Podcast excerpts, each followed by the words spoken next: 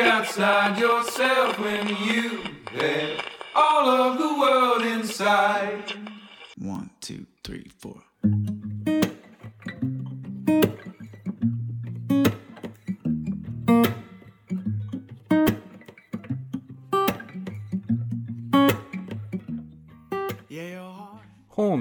西へ東へ2023年4月6日木曜日本とこラジオの時間です、えーお相手は想定家の矢作多門と、えー今日はですねあのいつもおなじみのデザイナーの岩永聡子さんが、えーちょっと急遽お休みということになりまして今日のゲストにねオープニングから 喋ってもらおうというね。というのも今日はあのいつもはリモートでねオンラインで、えーつなげてやることが多いんですけど今日はあの自宅京都一条寺のお自宅のお茶の間からお届けしています、えー今日のねゲスト早速登場してもらいましょうインセクツのお編集長松村隆樹さんですあーどうも皆さんはじめまして。なんかオープニングからということなんですけど、はいね何喋るんですかこれオープニングは。何も決まってない 何も決まってない上に、はい。このオープニング始まる前に結構いろいろおしゃべりをしてたので,、もう喋った感はありねますけどね。だいぶね、はい、うん。ありますが、うん。とりあえずえこれ、はい。さっき9え90回目ってあ。おっしゃってました？そうです。素晴らしい。なんか今いいパスが 来ましたけど今日ねね。ちょうど90回目ですけど、うんうん。同時あの「ほんとこラジオ」が始まったのが2020年の4月1日なのうで。まあ、4月1日今年はね何もしませんでしたけども、まあ3周年目、うんうんうん。うん3年目をおめでとうございます。迎えました。はいすごいですね。ラジオの上にも3年目ね。のことなんですけどねいやまさかこんなやるってことにはね思ってなかったですけどね、うんなんかね2019年に、うん。はい。あのお11月ぐらいに母が亡くなって、うん。でその年の年末結構静かに暮らしてたんですよね、うんでなんか妻子も東京行ってたり、あの里帰りしてたりしてて、僕しか京都いなくて、うんで大晦日にちょっとじゃあ寂しいから、うん。いろんな人に電話しようかと。どんな寂しがり屋ですかそれ。で31日うんうのん6時から、えー7時間ぐらいん。ぶっ通しで、いろんな人に電話してそれをそのままラジオとして配信したんですよ。へえ。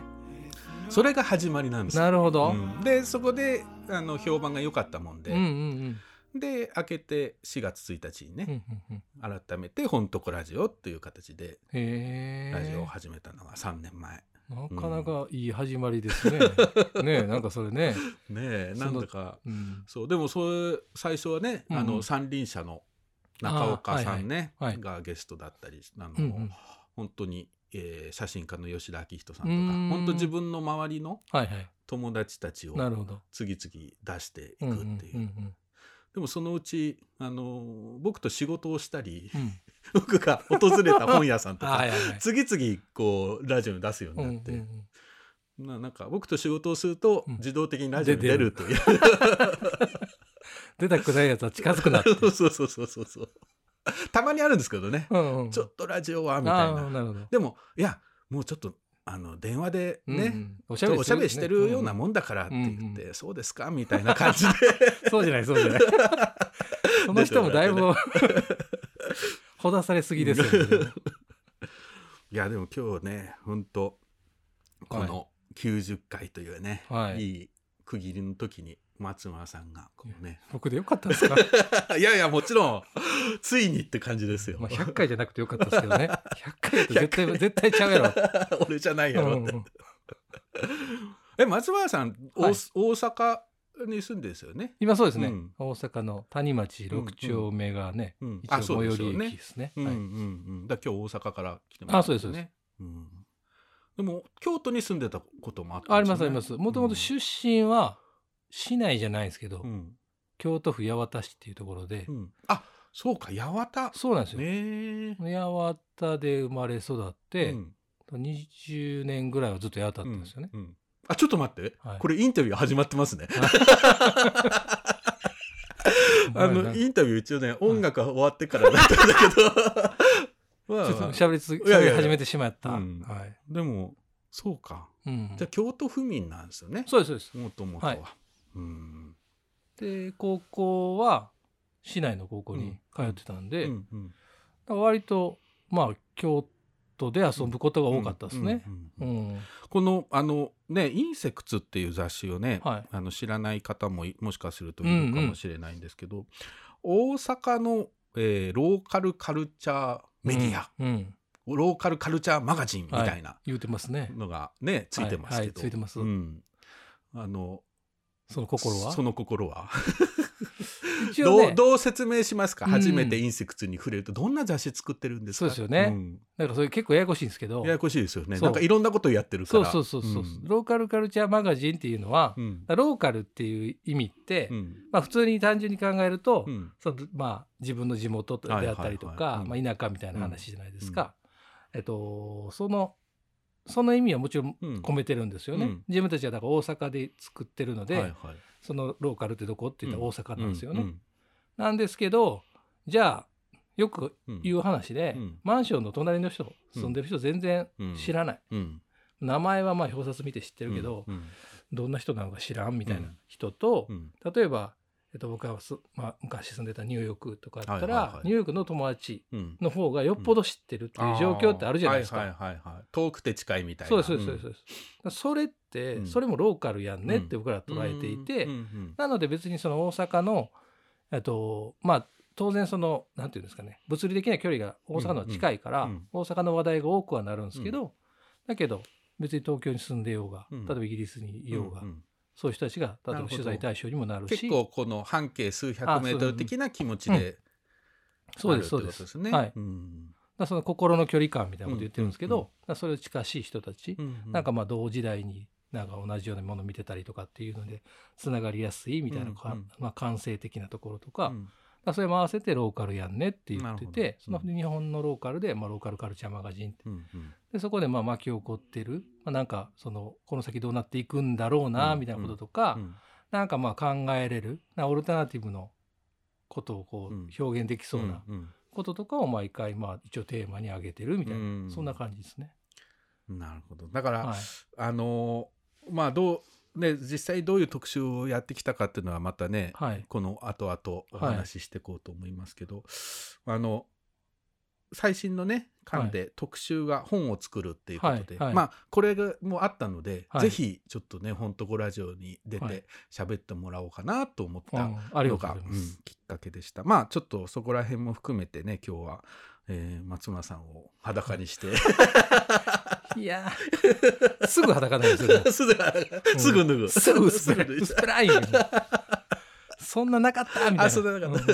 う一枚脱いだらもう全部やった。みたいなことかもつるんしれませんけど。とつるんといっちゃうね、はい。つるんといっちゃうって、うん、そんな感じでお話を伺ってい。こうと思います、まあね今日は岩永さんいませんがあの松村さんのね今は聞いた通りすごい トーク力がいやいやいや。やっぱりこう関西のねこの培われたものがおしゃおしゃべりおしゃべりなだけです。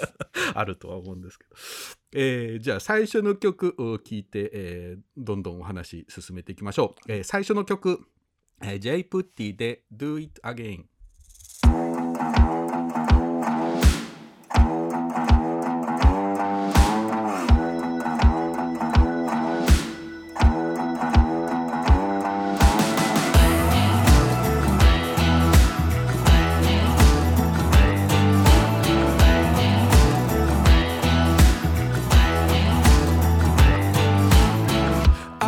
waking up this morning, waking up before it's getting nine. Kinda heavy on my shoulders, tracking down some moments back in time. I could swore that I was in it, down to every minute. Don't know what I was sipping, but I felt like I was doing fine. Oh my. Turns out that I just got a little bit south, just a little bit north of the Georgia line.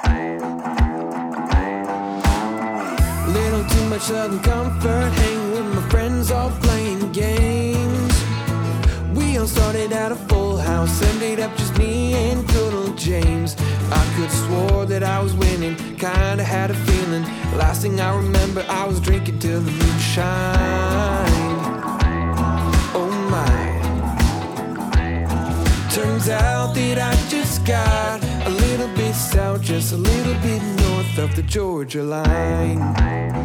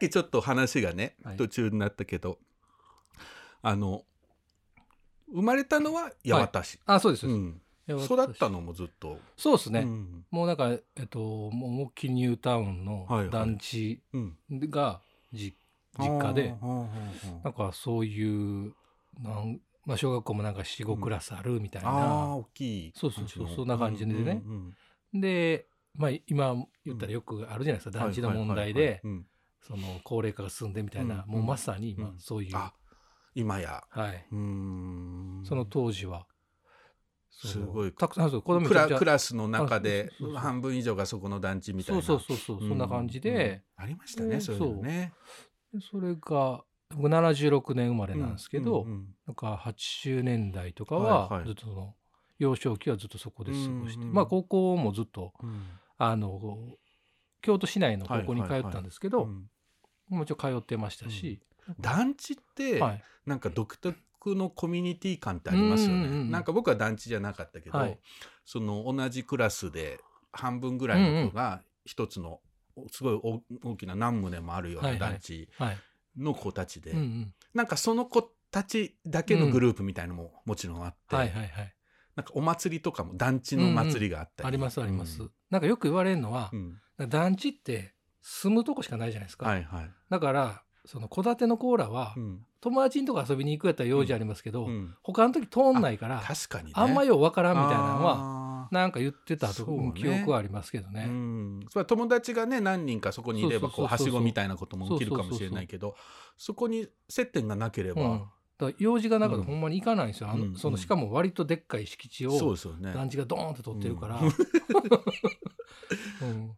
僕はそれがだから普通でうん。育ってきたから、うん。あんまり分かんなかったんですけどその今とかうん。なんかあんま団地にその縁がない人とかは、いやあんま行ったことないのよねみたいな、うんだから結構わ分かれてんなって感じがしましたね。うん。うん。なんかこの僕も実は今のこの家住む前にうん高野住宅ってここからちょっと南に行ったところうん。にやっぱ団地的なものがあって、うん。そこだったんですけどなんか結構いろんな面白い人がね、うん。住んでて、たまたまなんですけどね 僕が住んでた部屋のは上の階に、いはい。あのあれですよ丸善のうん。あのひ書店員の人が住んでたり、へえなんかえってそしたらねこの間また丸善行ったら、うん。私もあそこ住んでるんですっていう人が書店員さんでいて。へええーっていう、ね、そういう人を選びがちの。そうそうそう。書店員さうんん住みがちうんうん物件物件へえまあそんな高くなくて、まあ、うんうんうんうん居心地が良くてっていうねのがあったとは思うんですけど。あー。確かにね。そういうなんか、うんまあね、まあ、団地で言ったらあるうん。所所得の、うんうんねうん。家庭の子がはい。一定層の、ねそうですね。ところの子が集まるってはいい。うことになってきましたよね。うんうん。うんえでも子供の時っていうのは、はあのなんかほら本がすごい好きで本の虫とかそういうパターンもあるけど、もう全然、うん。全然もう読書嫌いで嫌い。で。もうそれこそほんま読書感想文が嫌で。だから、うん、小学校とかは全然読書とかうん。してなくて、うん。でも唯一読んでたのははい、ゲームブックってあったのはいはいいはいはいはい。あの何番に行くみたいなあのお話なんだけど途中から選択肢があって。あれがすごい好きで面白かったですよね僕うん自分でも作ってた、あそうそうそううんクラスで作るの流行ったりとはいはいはいはかなんか巻物で、うん巻き物巻物巻物ってごめんなさいね急に巻物っていうのは何のことやねんノートをうんこうなんていうんですか細く切ってはいはい短冊みたいにして、うんそれをくるくるくるくるしたらまあ巻物みたいになるじゃないですか、あそうねはいなんかそのそこにあみだくじみたいな線引くんですよ。あでそれで右行く、うん。左行くみたいなんで左選んだらダメみたいなとか,、なんかそういうゲームみたいなのを作ったりだからその巻物ゲーム。そうそうそうそうそう巻物ゲームブックですそうねそうそうそう、うん。そういうのとかが作るのは好きで、うん。だからまあそもそもゲーム好きなんですよね、うんうん。だからうそれはゲーム世代ですよね。そうそうそうそうそう、ん。ファミコンとかやってた感じで、でなんかゲームブックとかは読んで読んだっていうか遊んでましたけど、うんうん。ちゃんとその本とかを読み始めたのは僕多分だいぶ遅いですよ。あそう。こう中高校生ぐらいですね、うん。え漫画は読んでたですよね。漫画読んでましたね、ううん。漫画はまあなんかジャンプがだからめちゃくちゃ売れてる頃だったんで,、そうですよね。みんな月曜日になるとね回し読みしてそうそうみたいうなそそうそう。だってスーパー A コープっていうスーパーがあるんですけど、はいはい A コープ。はいうん。A コープうにん。取り置きしてましたもん、そうそんな時代え A コープって ジャンプ売ってるんですか？そもそも。なんかね売ってたんですよ。うちのそのあの男山っていうところのエリアなんですけど、うん。はいはい。そこの A コープはうん。ジャンプ売ってて、それを買ってましたね、うんうんうん。何の話そうそううドラゴンボールとかね。そうそうそうそうそうそうそうですよね。そうですそうです。いもう本当スラムダンクとか。そうとか、ううん。ん北斗の拳とか北斗のね拳とかね。あの辺がだからもう,、うん。もうもろ。もう普通に普通に読んでましたね。それ読んでて。高校ぐらいになって、はい。漫画以外の本もそうっすね、何がきっかけだったか。多分ど,、まあ、どっちどっちか忘れましたけど、うん。中島ラモさんの本を読んだのか、うん。えっとねうーんと村上龍さんかうん。どっちかうん。ちょっと忘れたんですけど、あー。それ読んだのと、うん。あとだから王権のうん。グミチョコパイン、はあはあそこが多分僕が、うん。あ本って面白いっていうなかるほど。多分きっかけやったと思います、はいはいはい。多分ね。そのなんかそんなめちゃくちゃ思い返したことはないですけど、え中島ラモとかって高校生ってどうしてそういう接点が生まれるんですか、あれ何だったかな？多分ね、いうん。や誰かが多分あの書いてたのをたまたま読んだ読んだと思うんですよ、うん。その書評みたいなの当時で言って書その書評だったのか、うん。それか友達がなんかちょっと教えてくれたのかちょっと覚え覚えてないですけど、うん。なんかそれでおもしあそれはすごい面白かったなっていう、うん。であこんな面白い本があるんやっていうか、うんうん活字が読めるっていう。そうこれまでだからそっか、国語とか、うん。まあ、古典とかうんうん。文学作品的なものね。それはもうどうしてもダメで かもうかいかかうん。噛み切れないみたいな、カチカチのうん。イメージ、でだそれを読み読めたんで、はいあなんか読める本もあるんやなみたいな、うんうんうん。うんめっちゃ単純ですけど、確かにね、あ僕でも読める本あったんだみたいな。本っていろいろあったんだ。そうそうそうそう。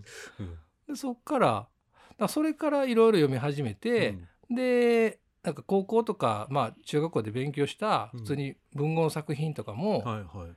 ちゃんと、まあ、個人的に読んでみたら、うん。あこれ読めるわとか、ああそうか。はい、そのちょっと印象でそうそうそうそう。か硬いあれだったけどそちゃんとこう読めるう、うん。心になったら、そう。それこそ夏目漱石の心とかは、うんいはい。読んであ面白いなと思ったりとかうんうん。あとまあベタに京都にいたんで、はい。梶本次郎のレモンとか好きやったりとかはいまあすごいそういうかベタな、ねはいうん。ベタな話がやっぱりあったりとかして、でそこからまあなんとなく、うん。でも別にさあのすごいだからだからって文学作品がすごい好きになったとかっていうのはあんまりなくて、雑誌がすごい好きになりましたねだから、うん。その後、うんなんか音楽とかすごい好きだったので、それを見てなバフアウトとか買ったりとか、うそういうのであと僕がえっと多分高校でもないかな、うん。もうちょっと18区になったくらいかもわかんないですけど、うん。あのタワーレコードのバウンスってフリーペーパーあるじゃないですか。うんあれめちゃくちゃうん。良くて、へフリーペーパーの質じゃないやろぐらいの、うん。まあ、今ちょっとどうなったか分かんないですけど、うん。インタビューとかもいろんな人してるし、あとその曲うん。選選曲してる人たちのうん。顔ぶれもすっごい豪華で、うん。だからそれがすごい面白くてででも違う情報も載ってるじゃないですか、まあまあ音楽と映画とか近いですけど、そういうの。カルチャー系の。そうそうそうそう、ん。カルチャーの。でなんかそういうのを読んだりとか、あとはあのーテレビブロス、うん。テレビブロス。そう。東京ニュース通信社の テレビブロスをはいはいはい。盲目的に買ったりとか、盲目的に買った。そう。とにかく、まあ、その当時スチャダラがはいはい。連載してた、あ僕スチャダラがめちゃくちゃ好きやったんですよね。そうかうんうんうん。そうですよね。まあ世代的にもドそうそうそうそう。ンピシャで。そう。いう連載とか読んだりとかだからねあの中原雅也とか、うん。暴力温泉芸者とか、でそういうのとスチャかラダパワーがわーっと出てきた頃って高校生ぐらい？高校生？えー、いやブギーバックは多分もう卒業してたと思いますね、だから高校生中学校とかでフリッパーズなんですよ、で、うん、高校はなんだった？あれ？多分スチャダラ高校やったかな、うん。でもあ出てたか出てましたね、多分ね、うん。でそんなん聞いてだからまあもうねだからサブカルうん。がすごい、もう今やサブカルってなんやねんって話ですけど、当時としてはね。そうそうそうそうそう、うん。ちょっとサブカルがちょっとそうそうそうそう。なんかキラキラしたところそうそうです渋谷系とか言われたりね。いろいろねあったじゃないですか、うんはいはいはい。だからそう一応メインカルチャーがあって、うんはい。そこに対、まあ、横に、まあ、サブカルチャーがあるみたいな時代が。まだ割とうん。明確にはいちゃんと分けれてた頃やと思うんですけど、そんなんとかがあってすごいみ三浦淳とか。あそうそうそうですそうです、もうもうまさにそういうのをんんなんか見たり見聞きして、へえと。三浦淳だってうん僕先輩ですからね、ああの高校が。あそうか。はい、っていうのもあったりとか、まあ、先輩全部知らないですよ。もちろん大いやいやい先輩だやいやいや。からねもそれはまあね、はい。うん、でもでね今日あの人も京都で。うそうですね。ね。ううん。んでなんかそういうのがすごい好きになったりして、でまあ本当に10代後半はそんな感じで、うん。なんかこううだつながらない、うん。なんかこう太陽の下が嫌いみたいな。なんかこのあの例えば学校とか大人とか、はいはいはいはい。そう社会に対するなんか反感みたいなのもあったねありましたね、うん。そういうね。なんかね 本当に何もしてないお前が何を言ってるんだみたいな。あでもまあそうサラリーマンをはい。とにかくその軽蔑してたみたいな、あー。そうそうそうそう社畜みたいなね。そういう、うん、なんかそういうの。自分はそういうふうにはなりたそうくないみたいな。そうそうそうそうそうそうそうそうなんよね。なんかねみんな大変に毎日ね、満員電車揺られていってんのに、うんうんそういう人たちたちをすごいこう ほんで塊で見てたみたいはいはいはいなはうんだそういうのありまなんしたね。かその頃あの僕そう思ってあの世にも奇妙な物語あーがはいはいはい。テレビでやってて、やってましたはい。なんかすごいんもうステレオタイプなサラリーマンが結構主人公になること多かったんですよね、あのの話ってね。なんかこう上司にいびられて、嫌な気持ちを抱えながら満員電車に揺られて、うんみたいななのがなんかこう基本設定にあって。なるほど。だなんかすごいその感じわかりますね。うんなうんかサラリーマン、あうんのなりたくないみたいな。でもそう、多分そういうふうに思ってたうん若者が多かったですよね。まあ確かにそうかもしれないですね。うんうんうんうんうん思ってました。でも。だでもうん。うんでも、じゃあサラリーマンにならないとしたら、うん何になろうっていうのはあったんですか？いや全然何もなかったです。これがまた。これがまた。うん。うん。まあダメなとこですよね。本当の本当ダメで、でしかも自分の父親もはい。その嫌やと思ってるサラリーマンのワンオブデムなわけですよね。そうで。すよね。だそれって変じゃないですか、うん。だからって父親好きじゃないのかったらうん。別に嫌いじゃない、まあね。もちろん尊敬する部分もある、うんでも父親と同じ仕事をしたいとは思わない。まあまあそれはそうですね。うん、でだからな何もまあそんななんかなんていうんですかね夢とか希望とか、うん。なんかこういうになってやりたいみたいなのがうん。全然なくて、うん。で、まあ、そんなこ気持ちを抱えながら高校時代過ごしてるもんなんであの普通に勉強しないんですよ。うん まあそそんな気持ちやかわかんないですけどね、うん。まあ言い訳かもしれないですけど、うん。まあ勉強まあ全然し勉強はしないですよね、うん。多分ね。そうそうね、ほんでうん、その大学受験とかあるじゃないですか、はいはいはい。でもなんか一応そんななんかうん。社会とかにうん。反発しながらも、うん。でもなんかしながらも。そうそうそうそうそう。でも行かなあかんみたいな、うん。なんかその押し寄せてくるものが、ね、そうそうそうそうそうそうそう、うん、結局それは、そこに何ていうんですかね。対抗する手段とか、はい、自分はこうなりたいみたいなのがないから、うんうん、だから大学行かなあかんっていう気持ちが強くて、で、まあ、受験するんですけど、うん、結局ダメで、うん、でその専門学校行ったんですよ。うん、でそこがなんかグラフィックとか、あデザイン系の？とか、えっとねゲーム好きだったんで、うん。そのゲームも作れるみたいな、そういう専門学校だったんですね。うん。でもはまあ入ってみると、うん。やっぱ専門学校ってうん。専門学校なんで、はい。今2回同じこと言いましたね。はいなんかでそのやっぱ即戦力醸成みたいなだあからもう就職できるよみたいな。ね。まあそれはそうなんですよね、うん。だから専門性が高いっていう話だと思うんですけど、学問するっていうよりは、うん。ちょっと訓練校的なうん。技術を身につけて、うん。じゃあもちろんその技術うもん。社会出たらうん。全然通用しないしないんですけど、それでもまあそういううん。人材を育てるみたいなのが多分どこもそうやと思うんですけどね、なんかそういう感じの考え方でなんかそう思んないなと、うん。なんかせっかくこここで、こんなんじゃなかったそうそうそうそうそうもっと俺はゲームでもう誰もが見たこともないような面白いゲームを作ろうと思ってたのにみたいな。なんかねそのなありもしないうん。自分の才能を 勝手に信じて バカの夢をめ、まあ、描いてるわけですよ。うん。ででも結局それで、まあ、学校がそんな感じだから、うん。技術はまあなんとなく教えてもらったりとかだからプログラムとかも一応勉強してたんですよその時。う。ん。ででもなんか面白いないなと思ってる時になんかあのー僕のうん。その友達が、はい。の、まあ、お姉さんが当時ニューヨークで、うんうん。あのー旅行代理店で働いてかれてへてでその友達はなんかたまにいてたんでえーニューヨークに。そうそうそう。うん。全然知らなかったんですけど、うんなんか誘ってくれて。うん。で4人ぐらいでうん。旅行に行くってことになって、へー。10日間ぐらいですかね、うん。だその止めてそのお姉さんが止めてくれると、うんうん。えそれもう10 19とか？19 19やったと思いますね、に時に初めてその海外なんか行ったことなかったうんのででアメリカに。そうそうそうそう、うん。ニューヨークにね、は英語も全く喋れへんのに。ほんでい。うん。19の時にそう4人で行って、うん。まあ本当に基本的にはでもレコード屋巡りなんですよ。ああそうか。そうそうそう、ん4人で、なんかニュージャいね。ニュージャージーの倉庫みたいなところとかうん。行ったりとか、でまあそんなんしてそのまあ体感して帰っうん。10日間ぐらい楽しんで帰ってくるんですけど、すっごいやっぱ良くて、うん。まあ、すごいまあ刺激的やったんですよね、うんうんうん今思うとうん。何が良かったのかって、まあもうとにかく知らない。うん。しかもそのあの外国でで言葉も通じないみたいなのが、うんうんまあ僕にとってすごい刺激的で。ね。環境としては全然違うわけですもんそうそうそうそうね。なんかなんかそこ行ってみたいと思ったんですよね。うんもう一回。もっともっとそうそうもっともっともっと、うん。うん。でもうやるそこでやることが決まったんで 行くっていう、うん。で、もう学校辞めて。行って何するかは決まってないけど行くってことはとりあえず決まったと。うん。またこれバカなバカなんですよねそこが。で行くって決めて、うん。で、えっと、親にが学校辞めるっつって。でその代わり1年うん。バイトしてう、ん。お金貯めて、うん。で行くって。で1年バイトして。はい。まあ普通にい行ったんですよ。うんはい、でもそのな 何も決めずに。そうそう何も決めずにね。またそれはニューヨークに行ったわけですね。そうですそうです。ニューヨークに来ました。まあしなんかほら今だと例えばそういうふうに海外行くならはい。語学留学しよはいうはいとかそういうのもよく聞くけど、はい。はい。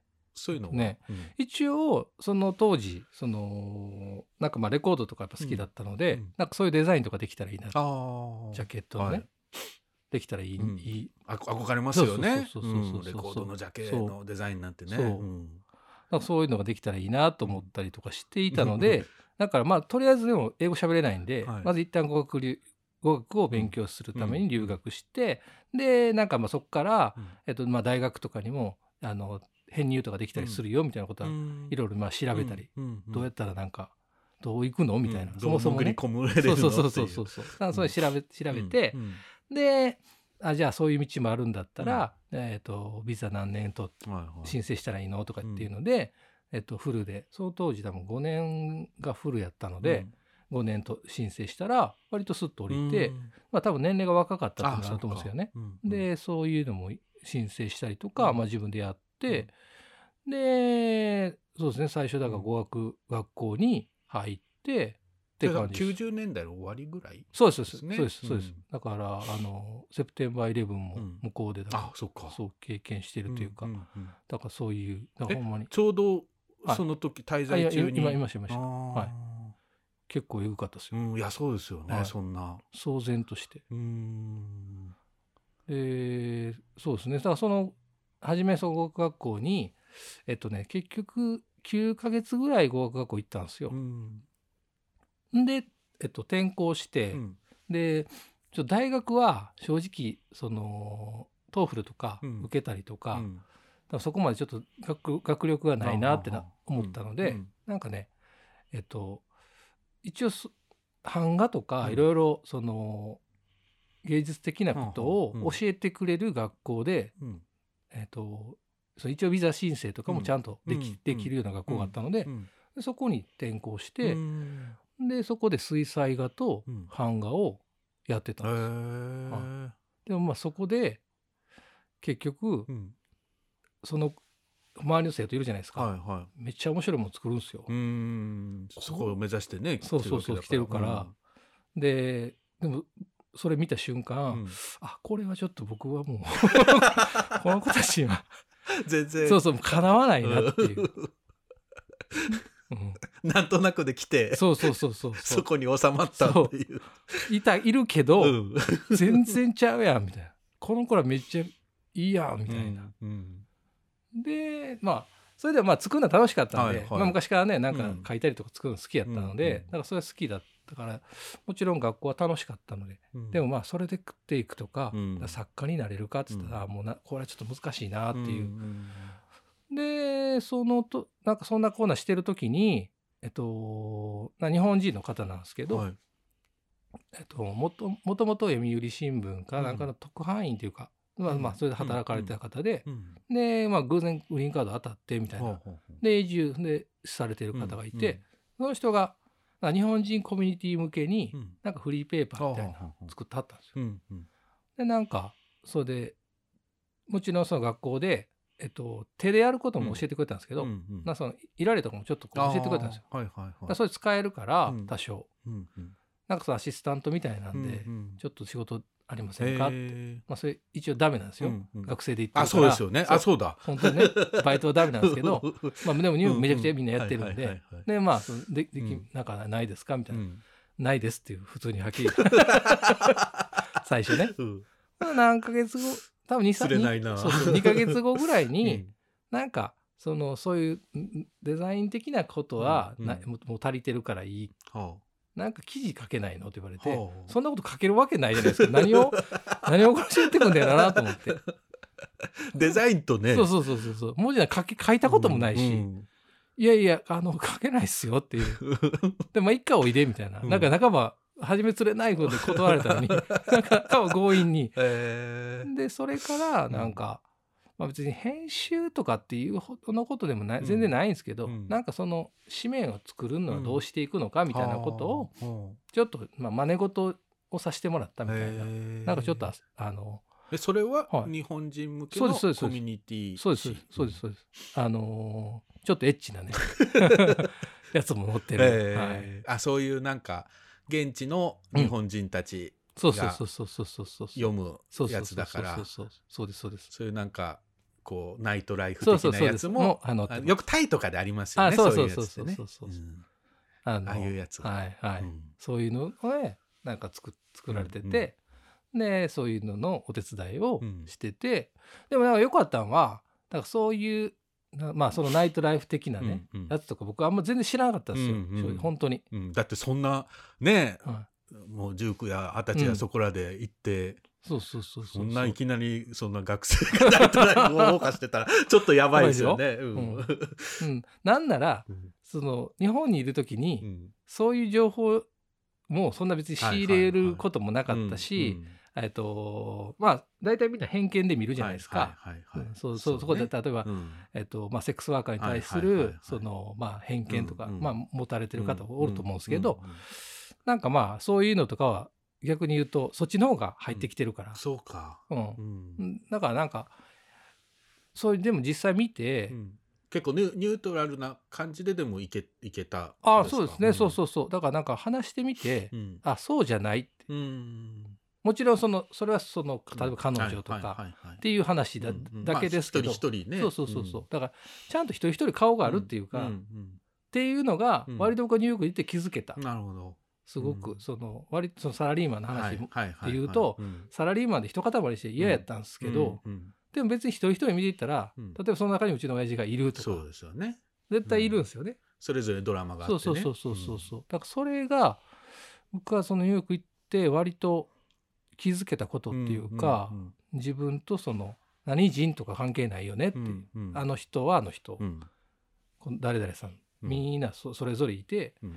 それぞれの職業を持そうそうそうってそうそう。そう、でそういうだからセックスワーカーの人たちとかも、うん。別にまあなんていうんですかね。その選び方に関して、うん。あもうちょっとなんか僕やったらそうは選ばないなとかっていうことはもちろんある,、うあるにせよ、うん。だけどそれってまあか、まあ、関係ないというかそこは人格がどうやとかっていう話じゃないので、なんか、うん、そういうことはすごく僕はニューヨークになんか行ってすごい良かったなっていう、うんなんか何も考えてない、うん。だから多分スカカンやったから余計に良かったのかもしれないですけどそう。ですね。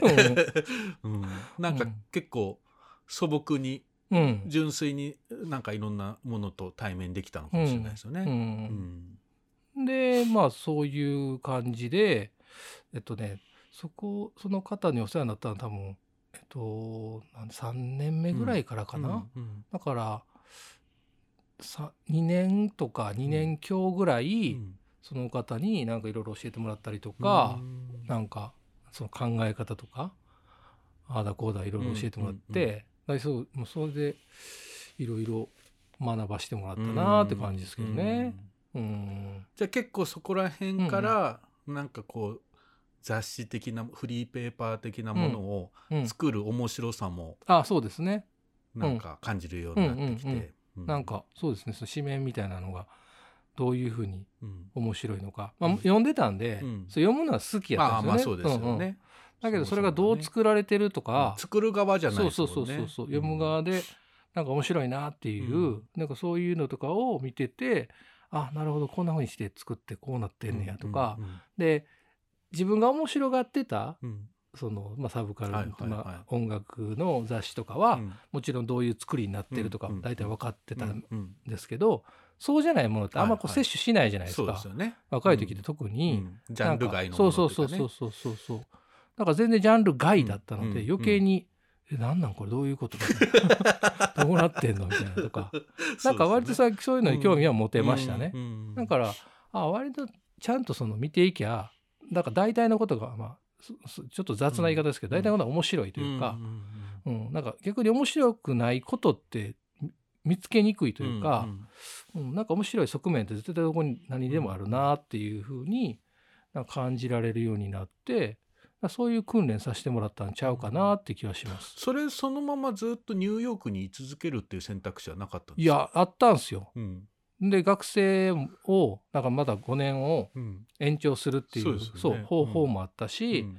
でえっとまあ正直その就労ビザってなったらうん。ちょっと難しいだろうな、こしいそう、ねうん。ことが。でもまあ学生でいる続けるってことはあってきたんですけど、うん。なんかねこれまたごあとごもう一回5年学生？と この5年やってきたけどこれもう一回やるの？みたいな。それさすがにけ結構いいっぱい払うんですよ。はい。でもみんな、えっと、結構やそのダンサーの子たちは、うんなんかまあダンサーになるのが、うん。そこで大成するのがやっぱ夢だから、うんそうか学生でも、うん。まあ別にね、うん。いいじゃないですか。そうですね。僕何？みたいな。日本人のフリフリーペーパそうそうー 手伝いやってるだけで。これあかんちゃう？これまた5年やる。そうそうそう。もうでごその当時だから19から行って、約まあ5年いたんで25とか6になってんですよ。そうですね。で5年でこれ30 20代も半ばでね。そうそうそうそうそう、うん30までこれやんの？みたいな。うん。さすがにちょっとこれまずいんじゃない？と思って。で一回帰ろうと。うん。で何かその今いもう一回行くとしても、ちょっとやっぱ働ける環境っていうのをなんか作らないとダメだなと思って。でいっぺん帰ろうと思ってうん。帰ってきたらいますねこれね。そこから。飛び飛びますけど。まあでもほんまにその、うん。で帰っそこ帰ってきたのはもう大阪京都大阪。はいえっ、とねその実家に実家に、はい八幡市にうん。えー戻ってきたん戻りました、はい。もうね帰ってきた時八幡が暗いと思って。いやそうですよね。そのニューヨークから八幡って、そう。なかなかのギャップがありそうですけど。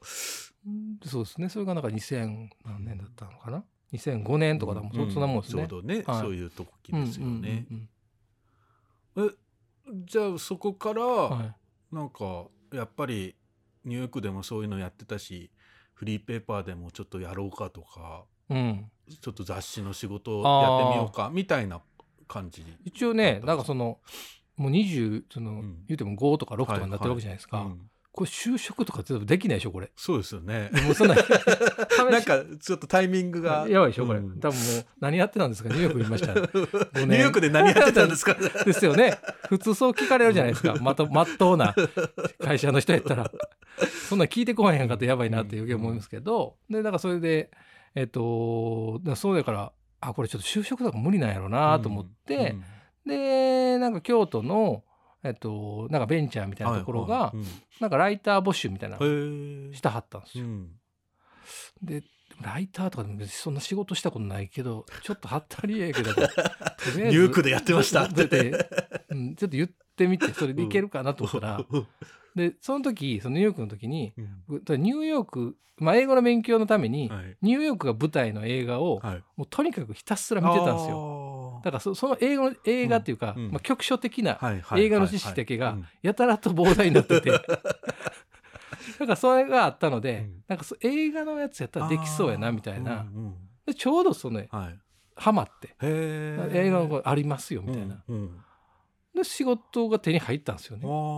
大丈夫かなと思いえそれながなんから映画のことを書く？あそうですそうです、うん試写会とか書くみたいうんそんなん知らしたことないのに。でもいいいいいいっすよね、はい。結構憧れるっていうか、映画見てそうそう文章書いてそうそう仕事になったらいいなってね、でしかもちょうどえっとねなんかまだウェブサイトが立ち上がるぐらいの時、はいはいはい。よくそうプロバイダーとかのサイトとかあるじゃないですか、うんうんうんポータルサイトみたいなのはいはい。はい呼ばれていっぱいできてた時、ええあれがなんかちょうどねハマってたと思うんですよ。うん。でそれでなんかエンタメの情え報が皆さん欲しいみたいな、うんそうかそういうのがちょこちょこね。そうそうそうそうそう、ほん。で映画とかのやつで、そのまあ作品紹介なんで、うん。まあ、そんな別にストーリーをある程度そのあらすじみたいな、はいはい。最初のところをなぞるみたいな感じなので、うん。まあそれできたんですけど、うん。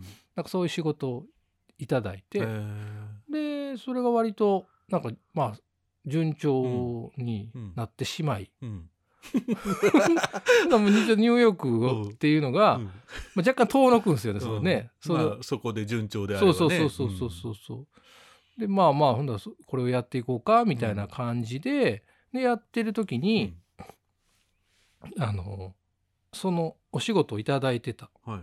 会社さんが、うん。その大元の、うん。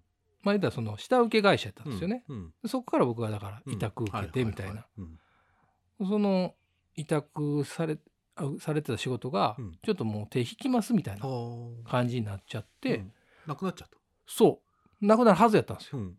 そうしたら、うん。その上のそのクライアントの人から「うん。え君ら委託の人らなんですよね」うん。他にもいたんですよ、はいはい。映画以外にもなんかね、はいはい。その。それなんかそできないの、うん。みたいな声かけられて「うん。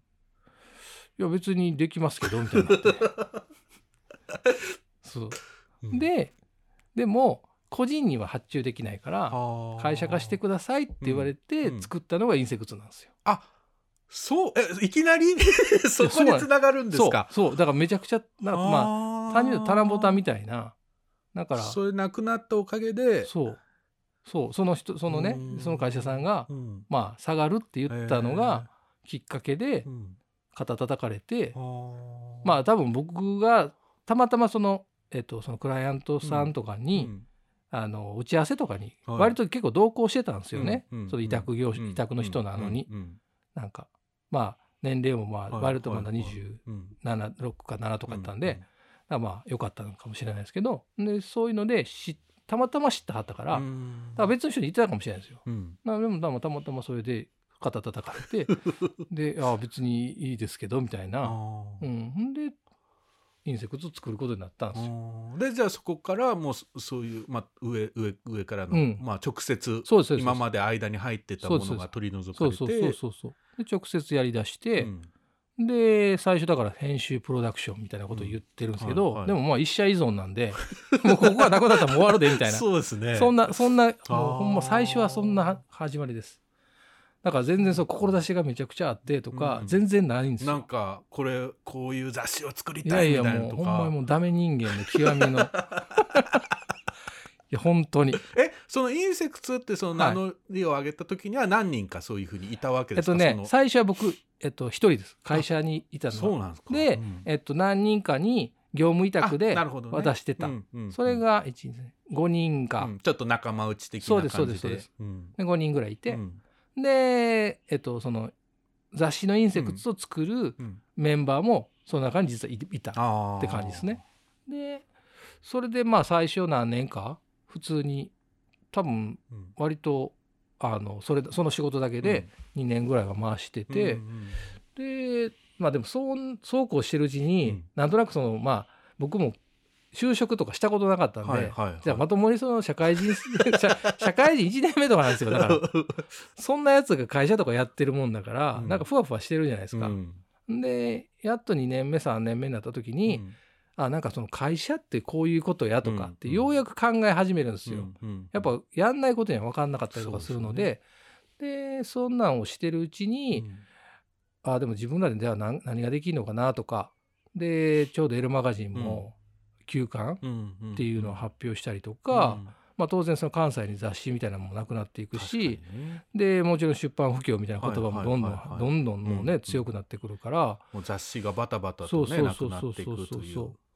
ちょ面白ないなってなるじゃないですか、うん。せっかく僕ら面白いものを読ませてもらって、そうですよね。そこで育ってきたのに。そうそうそうそう、ん。なのになくなるのはなっていうのを思って、ほんでじゃあまあでもやってみようと、うん。で幸いなことに一応その編プロとして、うん。その一社依存だけれども一応そのみんながご飯食べれるぐらいのはいはいはいはい。お給料をちゃんともらえてたのでうんあじゃあ今のうちになんかできることであるんじゃないのみたいなんで、で2000円だから9年にうん。 IN/SECTS 創刊したんですよ。それが2009年そうなんですよ。結構だから怒涛ですねそれで言うとね、はい。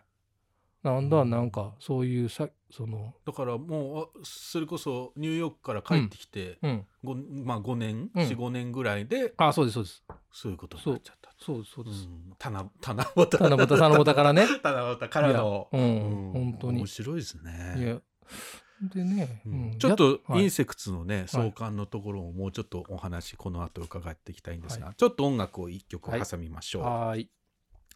えーベンボスティックで、えー、The Roscoe is Back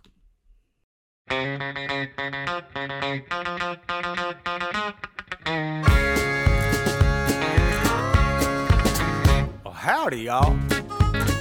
Well, did you miss me? Go on and say I told you so. Yeah, now I know the straight life is a no go. Yeah, I was wrong. I tried to get domesticated, but yesterday I finally couldn't take it. And I was gone. I probably should have told my wife, but the minute I saw the light, I just dug out my boots and threw out the fanny pack, sold the fan and got my old Harley back, cranked up the bike and flew out the cul-de-sac, straight to the nearest bar. ACDC on the jukebox, back in black, got so was singing like a maniac, smoked so much I about had a heart attack. So it's a fact. The rascal is back.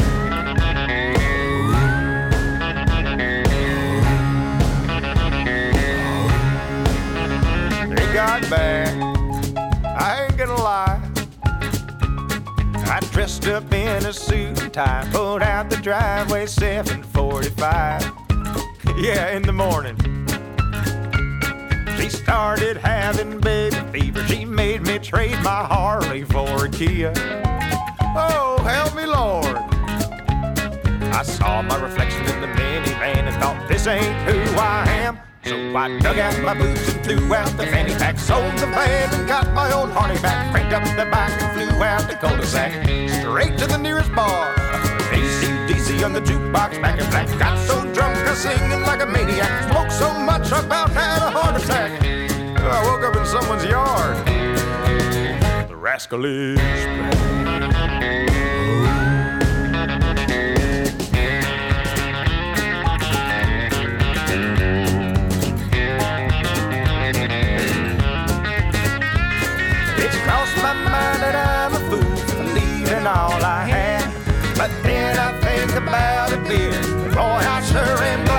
That I dug out my boots and threw out the fanny pack, sold the van and got my old Harley back, picked up the bike and flew out the cul-de-sac.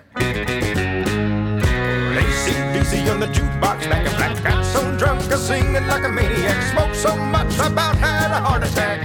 So hang on to your hats. The rascal is back.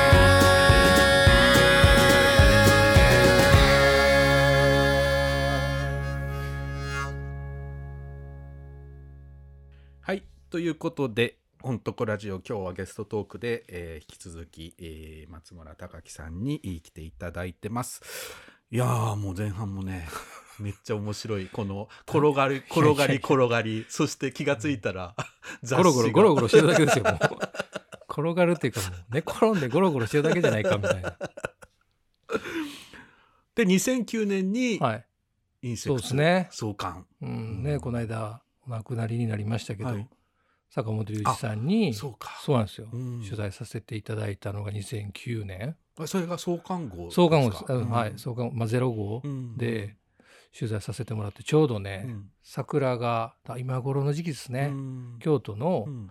えっと、ハイアットかな、うん。ハイアットリージェンシーのいつもなんか教授ハイアット泊まってはったんですけど、うんハイアットで取材させていただいて、でちょうどその庭に桜が咲いてたので、うん桜をそれを、うんまあ、ちょっとこう見ながらみたいなカットうを表紙に使わさせていただいたんですけど、うんなんかねそれがそうかすごいねこう。そうですね、うん。またこの桜の季節にね、うんそうそうそうそうそうそう。ん。なんかねちょっとこう来るものがありましたね。はい、えその時は坂本龍一特集みたいなことだいやったんですか？えっとね、うん。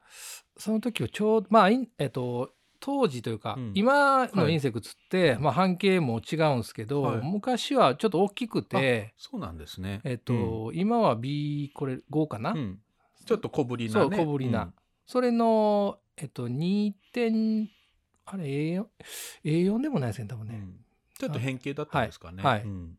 A4 変形とか多分それぐらいで、うんうんでやってたんですけどえっとなんていうんですかね。両 A 面というか、うん。特集特集が始まる方と、うん。まあそれを A 面とするなら、B 面は、えっと、アーティストのインタビュー。だから両方なるほど。どっちからでも読めるみたいな、うんうん。まあ、レコードみたいな。ちょっとレコードみたいなね。あそうそうそうそういいですね。うん。そういうのでやってまして、へでその教授を取材させてもらって、たのが最初の。そう、ん。関東に。でえっとまあ創刊ということなので、その後の後藤茂雄さんとかのインタビューとかさせてもらったりとかうんうんっていうのをやってたんですよね。うん。それがゼロ号ですね。うん。いやなんかそんないきなり創刊号からね、はい。ビッグネームが。いやもうね、はい、これはねもうでも、そのなんか、はあの雑誌っていはい、ね、どんな誰がどう作るのか分かんないようなものじゃないですか。そう。ね。う、ん。でなんかいろいろ出て、うん。ね。うん、例えばビッグイシューとかで、はい。まあ、それなりにみんなに認知されていれば、はい、あなるほどねってね、なるかもしれないけど。え？いきなりですよ。何それってことですよね。中身もまだちゃん、生駒特集ですからね、しかも。そうか。そそうでしたね。生駒を特集してる？なんだそれは。生駒特集で、はいでも坂本龍一が出てくるっていうそうなんですよ。それちょっと攻めてますね。はい。なんかね、その、えっと、まあ僕の中学校同級生の、えっと、かあはいはい。男がいるんですけど、うんが、えっと、エルマガジン社にもともと勤めてたんですよ。はいはいでまあ彼も辞めるっていうタイミングで、で一緒に作るみたいになって、うんで彼はその音楽とか割とそのえっ、とその紹介とかよくやってたのでえっ、とつてがあってでもしかしたらうん。ちょうどだからニューヨークに居住進んだはるじゃないですか。なのでね。コンサートでツアーで帰ってこられるっていうタイミングで、うんうん。もしかしたらできるかもしれないみたいなんでうん。でそれでたまたま本当にご縁があって。うん。でその後もあの大阪でうん。YMO の写真展をしたいうん。みたいなのをおっしゃってたのへで、ー。なんかそれの会場とかうん。探したりとか、そんなんもしたにしたんですよ。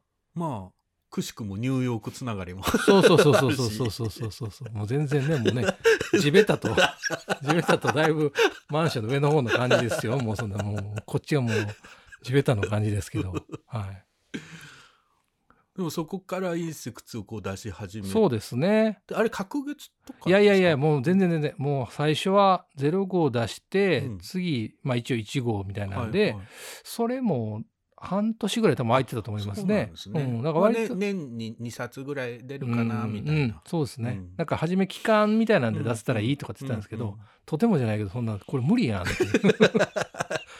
どうやってそんな作っていくのよみたいなまあ日々の一応ね、うん。そのお仕事もそうですよね。いただいてる仕事もこれだけやってるわけじゃないですもんね。あったので、うん。なんかそれやりながらまあなかなかね、うん。しかも別にこう出せって言われて出してるもんじゃないじゃないですか、うん。そうですね。そうするとね、うん。こう人間怠惰にこうなるもんで、はいはいはいはいはい。なかなかねこうね。誰にも言われないのに作ってるっていうのはそれそれはそれで力のあるもんなんだけど、はいそれゆえにうん。なかなかできないっていうことありますね。う。ん。でえっ、とまあ1号からずっと半年。まあちょっとスパン短い時もあれ、あありながらも、でもまあ正直そんなにコンスタンスに出せたって感じではないですね。うん。でだから6号まではその A4 かな？変形とかのサイズやったんですよ。でなんかねそそのやってる時にまあそのヘンプロの仕事自体がまあメインな、だったので、なんか割とそのインセクツをどうやっていくのかみたいなって、うんうんこうとりあえずまあ作ってみたいっていうはいその気持ちとうんなんか面白いもんがあったらいいよねみたいな、その勢いは多分もうどこにも負けないぐらいあったと思うんですけど、継続させていくっていうそそうね難しい。そううん。計画性がやっぱあんまりなくて、うんうん6号を出してからだって雑誌作るのにもお金がかかまあるし、そうですね。売れないと続かないわけですよねそうそうそうそう単純にね。で当時は流通は制限者京都の制限者さんにお願いしてたんですよ。あそうなんですか。そうなんですよ。そんなつながりが。そう。で最初1号から、うん。えっと、5号ぐらいまでかな、えっと、お願いしていて、でまあそんなんもありながら、うんうんでまあ、そのそういう契約もあるしっていうのを、まあ、ちょっとずつほんまやりながら、うんだまあ別に誰も教えてくれないじゃないですか、もちろん。そうですよね。なんか何も知らん中、うん。あこうやっていくんやみたいな。の一個ずつ。そう一個ずつ。ほんまにもうそんなんでやって、うん。でようやく5号6号ぐらいまで来た時に、うん。でもじゃあどうやってやっていくねみたいな、このままその制限者さんにお願いしながらうんやっていくのかとか、うん。まあ、それでちょっと1回だから2年ぐらいねうん。実は出してない時期があってあほんでそのようやく自分たちで出そうみたいな切り替えた時に割とちゃんとその。えっとまあ、バーコード、うん。図書コード取っうん。てみたいなこととか、うん。えっと、改めてやり始めて、うん。でそのそうですね。だからその時になんか最初はそのカルチャー、うん。両 A 面みたいな、そのこっちから読んでも、こっちから読んでも楽しいよみたいな作り方をしてたのを、うんえっと、割と活字メインというか、なんかインタビューよそうそうそうそう。そう、でインタビューとかそういう長かっうん。当時から長かったので、うん。じゃあなんか思い切ってなんか半径小さくするみたいな。ハンディな感じに。そうそうそうそう。なんかねあの電車とか乗ってる時に読みにくいよねみたいな、確かにねうん。大きいとね。そう。うん。でしかも割と紙やつもうん。ちょっと分厚めのやつ使ってたので、なんかその、まあ、ゴワゴワするじゃないですけど、うんうんだからうん、だから自分で持って帰ってる時に、うん。読みにくいなって。自分がそう作ったものだけど。そうそうそうそうなんでちょっと一回小さくしてみて、うんうん。ちょっとまあ皆さんのご機嫌を伺ってみましょうみたいな、ははっていうので出したのが、うん。半端な6.5号っていう、うん。むちゃくちゃだから半端なんですよ。最初。だから一回それでサイズもちっちゃくしたし、ちょっとお試し版みたいな。そうそうですそうです。んそしたらお思いのほか、うん。あの半径いいよねとかって。いやいやいいっすよねこの半径ね、はい。言ってくれるもんだから、うんうん。ちょっとこっちも気持ちよくなってしまって。あそうなんつはいって6.5あよかったですかみたいななんならいやこれいいでしょみたいな言い出すみたいな、6.5 でなんかその小さいくした時に反応があってしかもまあな内容的にそのいいお店の作り方っていう、うん。まあ、特集やったんですけど、うん。うん。なんかその内容とかも面白がってもらって、うんなのでなんか、えっと、どっちかというとこれまでは割とそのえっとまあ、タレントとは言わないですけど、うんうん。ちょっとまあ有名な人とかを、うんうん。まあ、あるま程度、あアーティストそうはい。的な、うん。出してたんですけどそうじゃなくて、もうちょっと普通の街の人みたいな。なんかこの僕インセクツから、多分、えっと依頼が来たのが、はいはいはい、あの言葉のはいはいはいはい。からだと思うんですけど、なんかそこら辺から、はい。迷子、はい僕の友達が出てくるっていう。家事の号とかもそうだし、はい。まあ、今回のね、はい。あの本を作るもそうです、あその前書店もそうだけど、うんうん。なんかこうインセクツの方から こちらのなんかなんか迫ってきてるなっていう。いやいやいやいやなんかうんだなんかこう読んでてだ自分の興味とすごく合致するんですよね。うんそのなんかあの見てる風景はい。とかぶってくるっていうか、うんうんうん。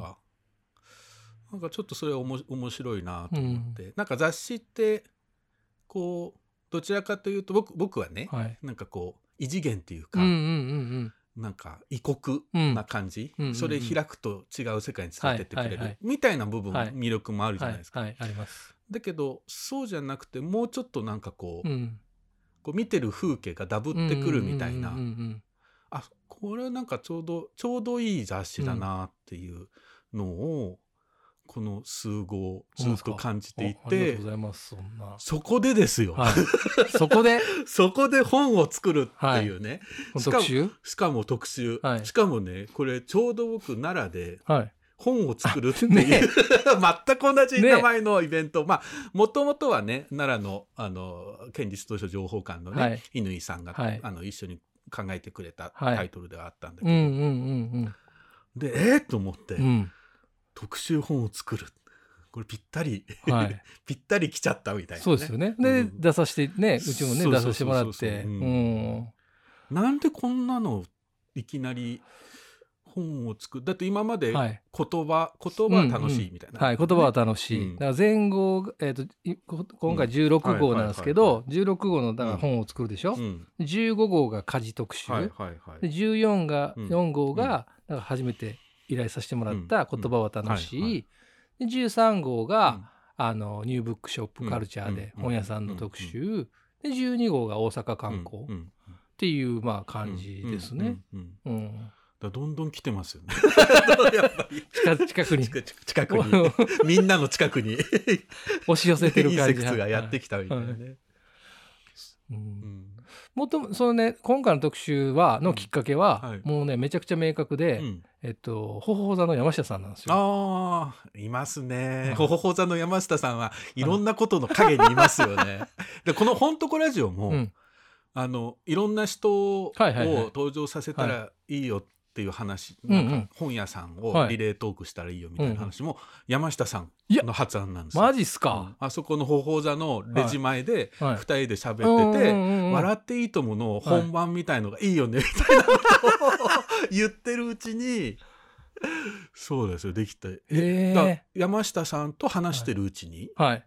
そうなんですよ。えっとね、ちょうどねあのうちから出した「ディスタウン」っていう、うん。あの大島弘和さんっていうはい。漫画家の、うんえっとまあ、漫画があるんですけど、それの展示を多分やってる時うん。のうん。搬出かなんかの時やったか分かんないですけど、なんかまあ山下さんと話をしててでまあ本屋の特集もやったんで、うん。うん。次はなんかその本作ってる、うん。まあ版元の特集してくださいよみたいなのを軽くパッと言われたんですよ。うんうん。ああでもいいっすねみたいな、うん。その時まだそんな軽い感じですよ。うでなんかねえっ、とちょっとねこれ悔いが残ってるのは一個あって、うん。あ。その時ちょうど、うん。その北海道ではい「怪奇」っていううん。漫画の、うん。なんていうんですかねえっと短編集みたいなの集めたうん。別にそのはあの出版社とかじゃないんですけおどう。なんかチームみたいなのが結構昔からい,、らっしゃって、でその方々も載せたいなって、うん。なんかそういううん。要するに北海道とかでもこんなやつ作ってる人たちいますよみたいな、そうそうそうそうそうっな。ていうのをあなんかそれ面白そうだなっていう、うんうん。なんかなんか昔からやってる人もいたり、うんうんうん。最近の流れもあったり、っていうのをあ出せたら面白いんじゃないかなっていうのを思っていて、うん。ほんで、まあ、何号かうん。作っててうん、でまあなんかこんな話があってねみたいな、うんまあその頃にはいろいろ調べたりとかもしたので、うんうん。あ割とこれ結構いけるなみたいなのうんが自分の中でも感覚値としてあって、でまあイインセクツっていつも会議してっていうか、うん。まあ、無駄話会議をするんですけど、うん。その時にこんな特集どう？とかって、うん。うん嬉しそうじゃない？みたいな。うん、で絶対た多分楽しいし、他の人らがどうやって作ってんのか,、うんうん。僕らは正直先生っていうか、まあ、うん。僕には基本的に先生って呼べる人がいないので、うん。なんかそういう人たちにどうやって作ってんのかも聞きたいし、なんかじゃあこれどう？みたいなんで。なんかこのなんていうのかな本とか雑誌とか、うん。まあもうそうだけどこう出版社が作るもはい。のみたいなイメージがあるわけじゃないですか。ありますね。だけどその一方で、うん。まあ、ミニコミ誌と言われるような、うん。本当ね70年代、80年代からはい。コツコツと各地でね、うん。作り続けられてるものもうん。ある。うん、でその中でこの本当に数年うん。ぐわっとそうですね。なんかこうまあ一時期ねジンブームみたいな、うん。うんうんリトルプレスブームみたいなのもあったけど、はい。またそれとは違う感じで、もうちょっとこう地に足ついた感じの,、あのそれこそ本屋さんがうん。本作ったりとかね,、そうですね。うん、カフェで本作り始めたりとか、うんうんうん。なんかそのいいろんな業種の人がうん。本作ってますよね。うん、そうなんかねその現象ってやっぱ面白いなっていうか、でしかもみんなそのなんていうんですかね、まあ、割と思い思いに作ってるっていうこととか、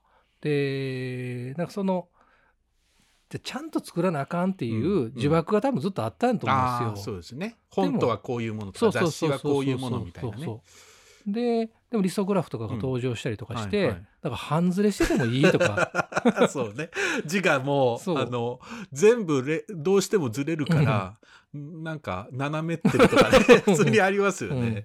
でもそれもうん。よしっていうか、うん。なんかそういうのの方がうん。やっぱり面白いっていうそうかですね。そのねそのなんかライブ感じゃないですけど、うんうん。なんかそういうのとかもすごく感じられるし、なんか本当にいろんな人個人がでもちゃんとうん。そのサイズとかは選んだりとか、うんうんうん。自由なんですけど、うん。制限があるじゃないですか、ページ数、だからそれはお金の制限かもしれないですけど、そのこのページ数しかいけないとか、っていう中でうん。試行錯誤してる感じとか、すごい面白いなってやっぱ思うし、でまあこれまた山下さんのことを借りるんですけど、うん。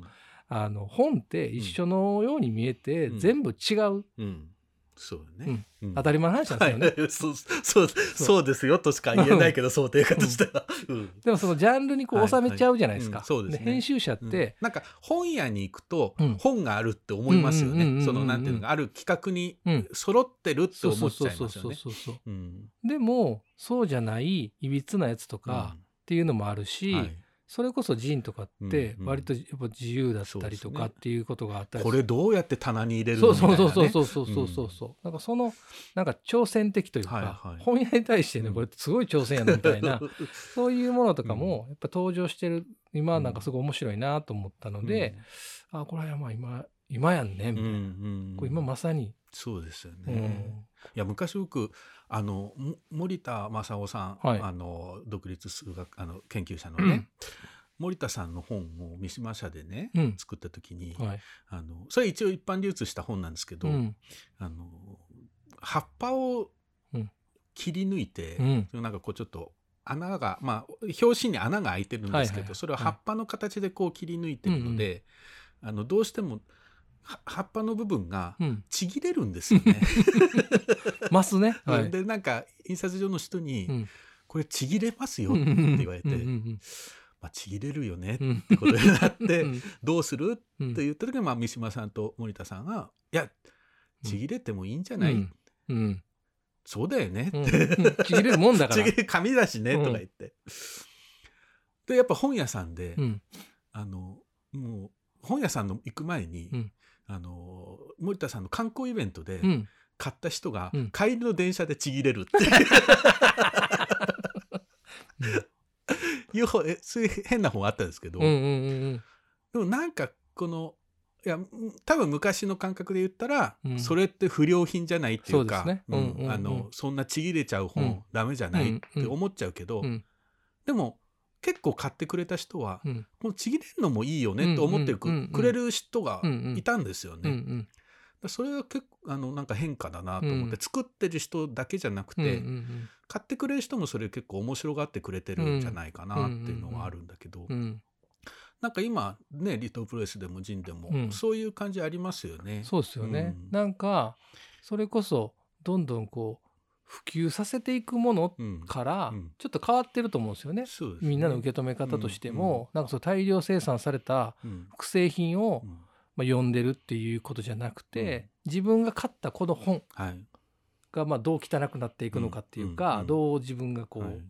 あの所有しうん。てて、それこそ手垢がついてそうそうそうそうそう。うん。退職して。そう。その辺とかもひっくるめての、まあ、本との付き合いみたいなうんうん。感じなんじゃないかなって、まあその大きく言ったらうんうん。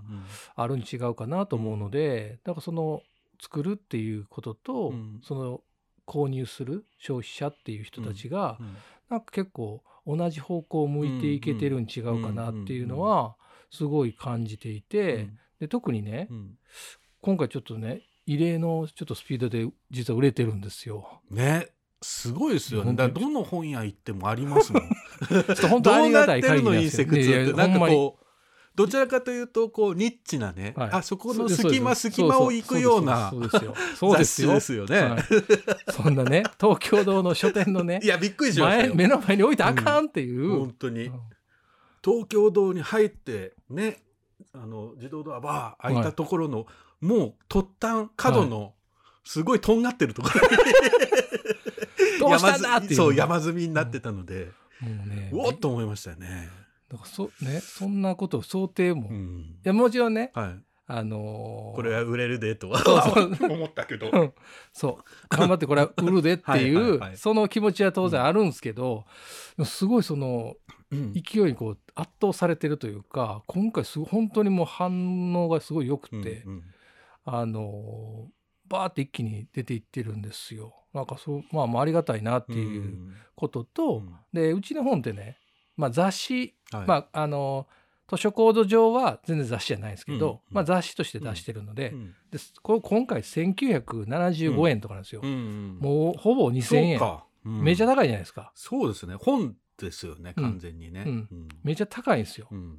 でもそれがちゃんと お支払いいただけてるっていうのはそうですね僕はすごい嬉しくて、うん。なんか。まあ言ってみたらペーパーバッグみたいなねカバーもついてるわけでもないし見返しもあるわけでもない、はい。うん。それに対してまあもちろんねそのコストうん。皆さんにそのご協力いただいてる方々がいらっしゃるので、そのコストを考えてこの値段をつけてるんですけど、うんうん。それをちゃんとまあお支払いただけてうん。買ってくれ、くださってるって人がうんすごい多くて、そうですよね。めちゃくちゃありがたいなっていうか、うん。なんか本当にだからさっき言ったね、うん。作ってる人とうん。買ってる人たちがなんとなく同じ方向を向けてるんじゃないかっていうのは、もちろんお会いしてないですけどそのごご購入いただいてる方に、うん。うん。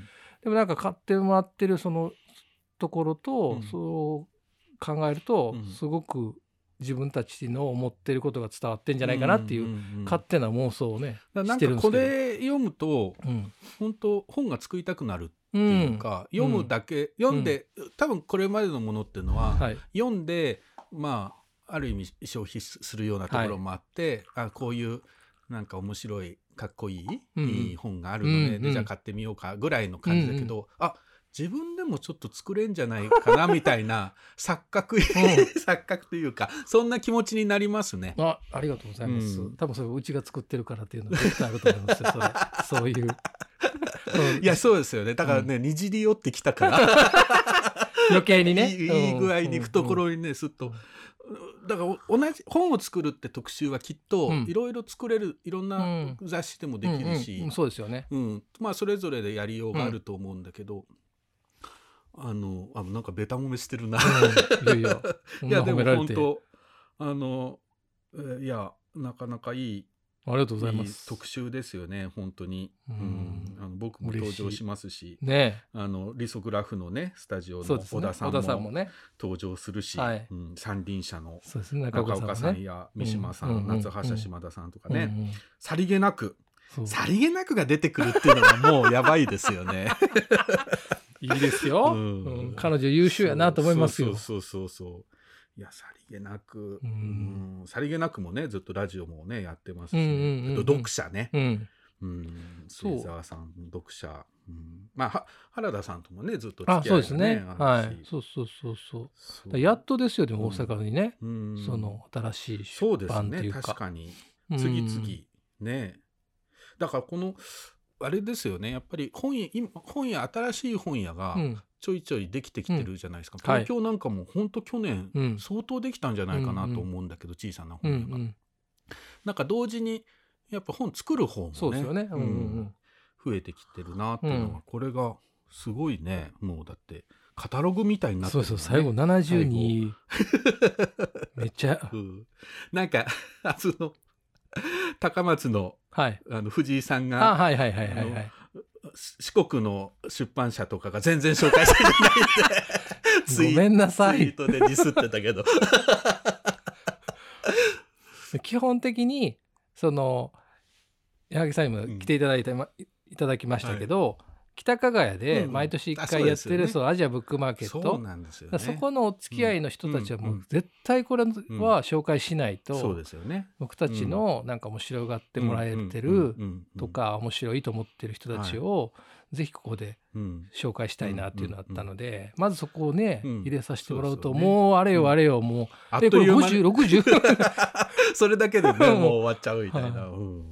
っていうのいやそうがなってきますよね、うんいやでも本当。あそうだから北加賀屋もね、はい。あれ何年前からやってるんですか？えっとね2000えっと会社の10周年からやってるので、うん19 16年いやいやん2000会社の設立はそうかそうか2006年なのでくてね、うん。2016年ですかね。あ16年からやり始めて、16171819、ーうん。あじゃあ17年からですわ、なんかお17休みがあったのそうえっとねオンラインでやったりとか、うん割とそのコロナの時はそう試行錯誤しながらで去年うん。やっとフルでやっうん。て、で今年は10月の2829かな、うん。土日にはい。またやるんですけど、うん。またその台湾とか韓国とか香港のコーラもだってアジアブックマーケットっていう名前がついてますもんね。で来てもらって、うん。で皆さん出版社の人とか、うんうんうん。本屋さんの人たちが。うんこぞって集まってもらえたら嬉しいなっていう感じですね。あれも体力のいることをやってるなってね。もうね、足ガタガタなんですよ。普通に。だってねフードもそれなりに、はいはいあのいっぱい出てくるし、うん本屋さんも、うんあのほ本のねブはいースもいっぱいあるし、そうなんですよ雑ね。貨類もあるし、はいは出店者だけでもかなり。そうなんですよ。はい。うん出店数でだいたい200ぐらいなんで。200いるんですか、はいぐらいいるんでもううんね。もうなんかわけわかんなくなりませんか？ね。もうだからもうお酒飲みます。あそっかもっとわけわかんなくなっちゃった ともう当日はもうお酒飲んで、すいませんって。はいなんかそれでああいう感じだったんですよね、はい。なんかあの祭りに紛れ込んだおっさんみたいな感じになってた完全にね。なんかい。上機嫌みたいな感じでね、はい。そうなんです。もう。うん。でも祭りですねあれは本当にね。そう本当にね、うん。なんかね楽しんでもらって、うん。でもうお客さんともそうですけど、なんか横のつながりだ飲食店の方々とかってもちろんねもともと知り合いの人もいら,、っしゃると思うんですけど、そこと本屋さんとかがつながってるとか、あんまなかったりするんで、ね。なんかそういうつながりとかもできたらいいなと思って、なんかみんながなんか仲良くなって、そうですよね。で勝手に仕事してるとか,、そんなんめっちゃいいなと思ってる。なんかね雑貨やって作ってるところとかとね、本屋さんあがつながってその本屋さんで売ることになるとかね、うん。なんか展示ができるとかね、うん。そういうこともあるかもしれないしね。うん。イラストレーターのコーラとかうんも、うん。あそうですよね。そうそう割と仲良くなって、うん。あ今度はそこのなんかちょっと書くんすよとかっていうのがあったりとか、なんかそんなん本当に全然うんなんかやってくれたら嬉しいな、いやー本当に。だからメインの、はい。お仕事は、はい。その編集うん。のものも持ちつつ、はい。かつ自分のところで雑誌もはい。本も作り、はい。そしてブックフェアまでやってしまうという、はい。はいどうなるんですかこれ。どうなるんでしょうね。どうなるんですかこの後。もうあとはラジオですか。ら。始めますか？いやいやいやいや。まあでもね、なんかその、面白いなと思うことはやっていきたいなと思うんで、うんそうですね。なんかあんままあ制限は設けるつもりはないですけど、うんうん。まあやれる限り、うん。まあやっていきたいなと思ってますね。うんあのもうあっという間に時間来てて今時計見てびっくりしたんだけどやばいやばい。一応皆さんにはい。近頃読んでピンときた本っていうのを伺ってて、はい。えーまあ近頃って言ってもうん。この1年ぐらいうん。広くでいいんですけども、うん。なんか一冊ありますか？えっとね、ちょっとね、まだ完全に今読んでる最中なんで。もうほんと近頃もめちゃめちゃホットなやつですね。そうそうそう。うん。この間ね、うん。それこそあの京都の成功者の堀部さんに、あのトークゲストで、はいはい。まあ、ちょっといろいろそのうん成功者って、一応そのオープンソースみたいな、その自分実験してるみたいな話をしてはって、それが今どういう段階にいるのかみたいなのを聞くトークをしたんですけど、はい。うん。まあ、その時にまあいろいろそのなんで本屋を、うん。本屋も中心にうん。場所が必要なのかみたいな話をした時に、あのこの本をうん。に全部書いてるよみたいな話をしてくださって、まあこれ出たとこなんですけど、はい。で僕まだ喫茶店ののディスクール大谷実さんって、あのでそれを聞いて、うんでまだ読んでなかったので、うん。出た今これいつかな出たの、うん。なんか大家さんってあのコーヒーあそうですそうですそうでですそうです成功者からもう一冊出てます。ね出てますよね、えっとねこれが2月の10日に出てるんですけど、でまだちょっと僕拝見してなかったので、うんで今読ませてもらってるんですけど、まあ単純にやっぱそのなんていうんですかね、うん。今の、まあ、世の中のことはとか、ほまあ、どうやってその商売とか、うん。まあ、生きていくうとか、そういうことの割とこう指針になるなっていうぐらいの、うん。うん、まだそのなんていうんですかね最後まで読めてないので、最最終感想変わるかもしれないですけど、でもすごくそういうエッセイ集になるんですか？いやいやえっとね割とね、うん。まあ、考え方を結構うん。例えば、えっと、目次だけをちょっと紹介すると、うん。えっと、喫茶店のデスクデスクールの目次として、うん。職業意識の変化とか、は資金の調達についうて本当かなり具体的なあそうそう話そうそう。でローカルであることの必然性とか、うんいいやつで行こう。うん。そういう目次が並んでるんですね。うだんからそういうことに対してその大家さんの考え方を、まあ、堀部さんがうん。聞いて、それをまとめてるみたいな、ね。はい、でやっぱそこがすごく重要というかうん。なんかねうんとこうみんなこう自信ないじゃないですか。僕もそうなんですけど、うん。なんかこう自信持ちにくいなと思っていうんて、まあ、もちろん別にこれ読んだから自信が持てるとかじゃないんですけど、うん。その考え方をちゃんとやっぱりこう軸をうん正すというか、っうん。ていうことをすごいやっぱ常々堀部さんとかと話をしてると、それめっちゃ思うので、まあ、自分もその隕石釣って、じゃあこ今後 どうやっていくの？みたいな、うん雪だるま的にね そうそうそうそう転がってきちゃったけど。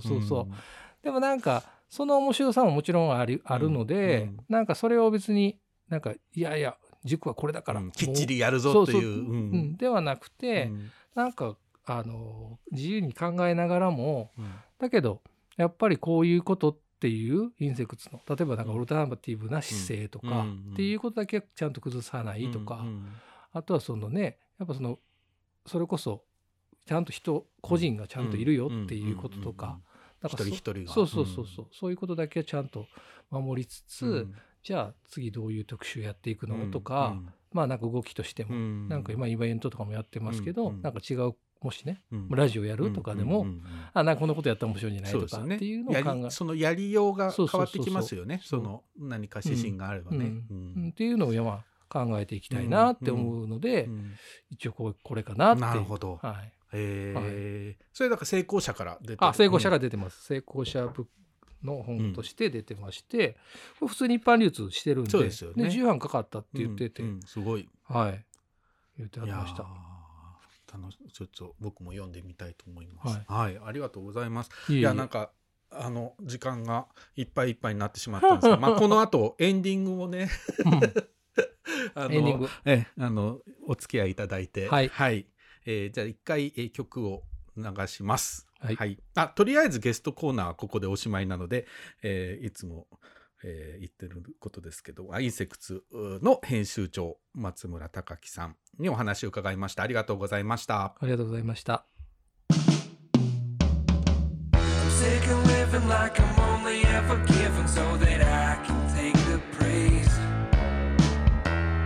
Got to speaking to the man at my door about how found a reason in the seat of my soul, but that thing seen better days. You better put